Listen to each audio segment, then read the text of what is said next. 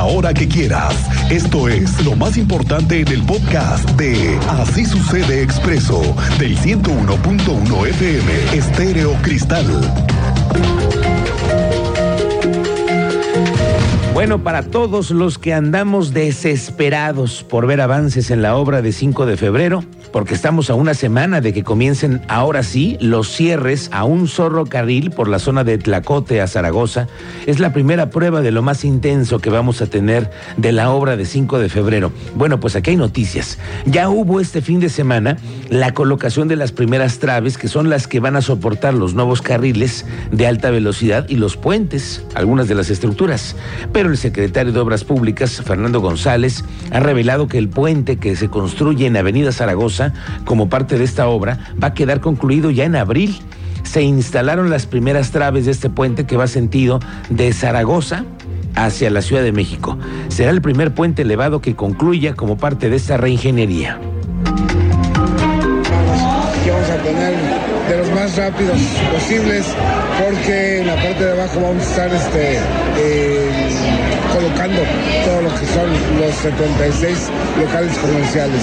Ya estas traves ya están colocadas, eh, son tres tramos.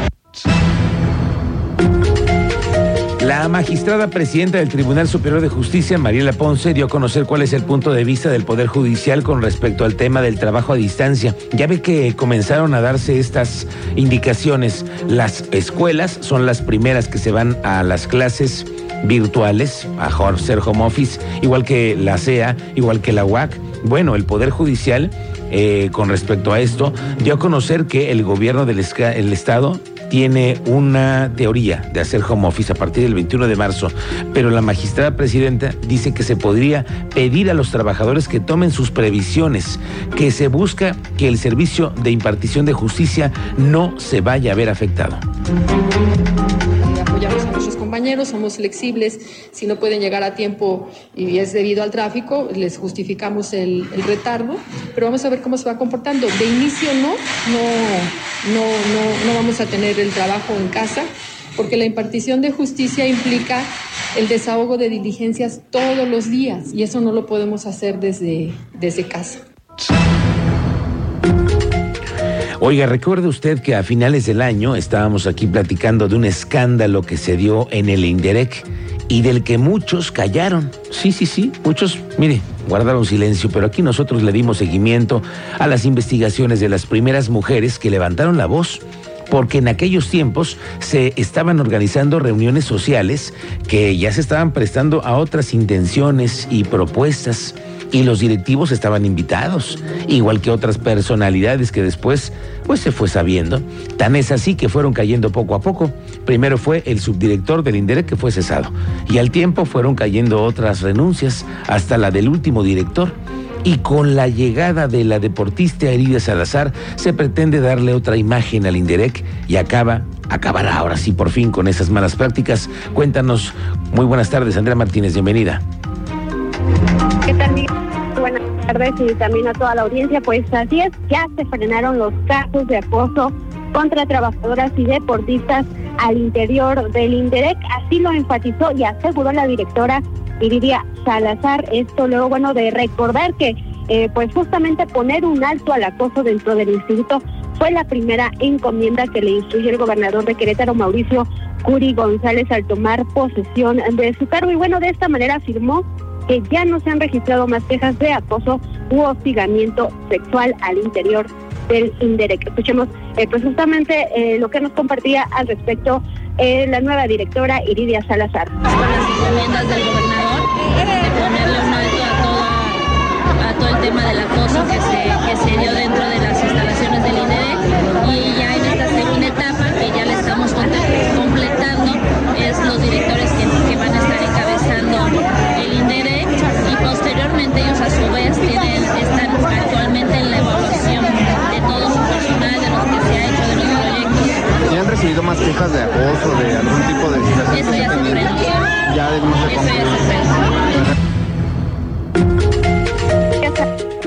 Porque actualmente ya hizo dos cambios en la dirección de calidad y en la dirección de cultura las cuales, bueno, quedaron a cargo del doctor Vladimir y Roberto Zúñiga respectivamente. Además, también dio a conocer que asignó al titular de la Dirección de Finanzas que se encontraba bueno, pues vacante este puesto.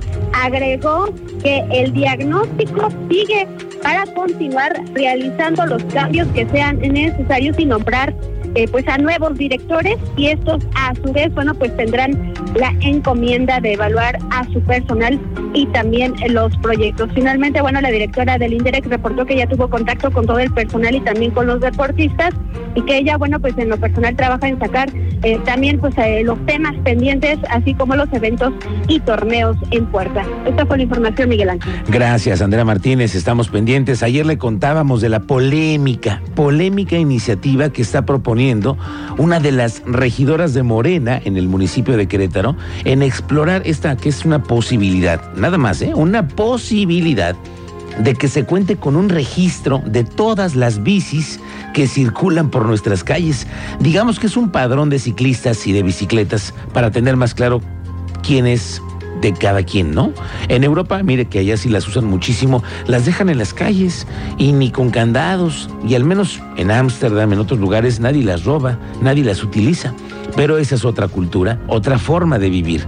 Aquí está pensando una regidora que, por cierto, mañana viene a tener una charla con nosotros acerca, acerca de esta idea pero por lo pronto ha generado muchos comentarios de nuestro auditorio, como no desde ayer está, que suena y suena el teléfono con esto, ¿no, Cristian? Así es, el resto y el WhatsApp. Por esta idea así de sencilla, de que sean emplacadas las bicis, ¿a usted qué le parece?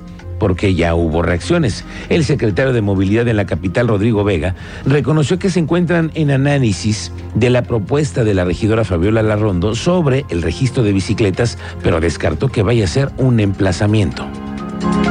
El emplazamiento es uno definitivo. A las sanciones lo, estamos analizando. Este, ahorita lo que, lo que más necesitamos es incentivar al, uso de la bicicleta, que ese 1.5%, pues no se queda en 1.5%, que sigamos avanzando y estemos a niveles eh, como en otros países, que tengamos una distribución modal del 10, 15% y eso ayudaría mucho a la movilidad, a la movilidad de la ciudad. Ahí ya se puede plantear un tema de regulación porque, eh, pues porque ya tenemos más bicicletas, ¿no? Ahorita el 1.5% eh, lo que nos indica es que tenemos que darle eh, hay que incentivar más que, estar pensando en cómo los vamos a sancionar.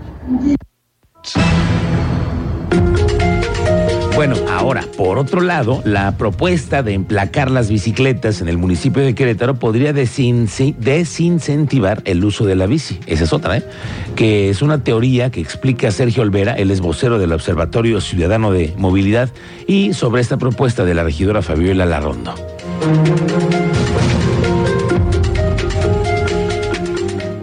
Iniciativas, sobre todo de personas que no conocen la, dinámica de movilidad en bicicleta y siempre disfrazan de buenas intenciones esto que lejos de fomentar el uso de este vehículo, que es, y lo ha dicho la Organización Mundial de la Salud, el vehículo del siglo XXI, pues con estas iniciativas eh, lo desincentivan y es más que nada eh, una respuesta de las personas que andan en los autos cuando dicen las bicicletas eh, no respetan las señales de tránsito, esto que, que, comenta, las bicicletas no respetan a los peatones y demás, cuando si nos vamos a las estadísticas, pues uno, los automóviles tienen placas y hay pues, decenas de personas atropelladas.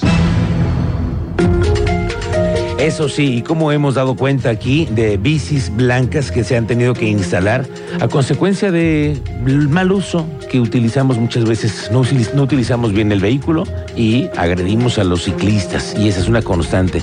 Tú sabes más de lo que está pasando en las calles. Ahora recientemente un camión que fue Ahora sí que se le cayó toda la cerveza, ¿no? Pero ¿qué fue lo que pasó antes? Cuéntanos, Teniente Mérida. Buenas tardes.